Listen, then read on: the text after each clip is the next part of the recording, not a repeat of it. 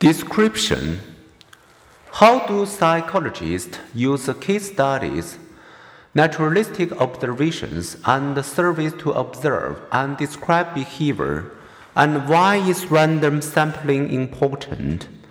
The starting point of any science is description. In everyday life, we all observe and describe people, often drawing conclusions about why they act as they do. Professional psychologists do much the same through more objectively and systematically through case studies, naturalistic observations, surveys, and interviews. The case study.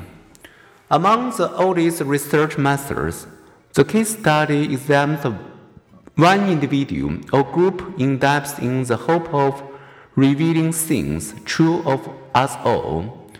Some examples much of our early knowledge about the brain came from case studies and of individuals who suffered a particular impairment after damage to a certain brain region.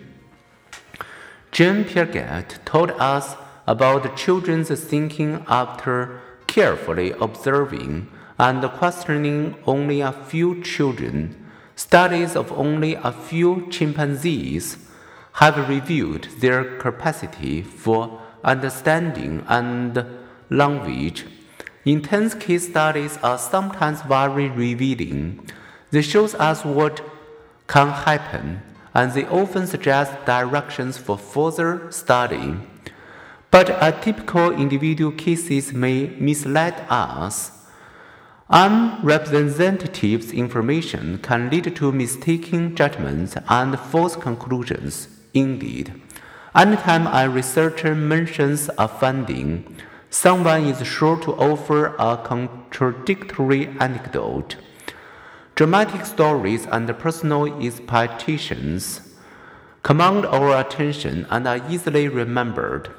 Journalists understand that and often begin their articles with personal stories. Stories move us, but stories can mislead. Which of the following do you find more memorable? 1. In one study of 1,300 dream reports concerning a kidnapped child, only 5% correctly envisioned the child as dead. 2. I know a man who dreamed his sister was in a car accident, and two days later she died in a head on collision. Numbers can be numbering, but the plural of anecdote is not evidence. As psychologist Gordon Allport said, giving a thimbleful of facts, we rush to make generalizations as large as a tub. The point to remember individual cases can suggest fruitful ideas.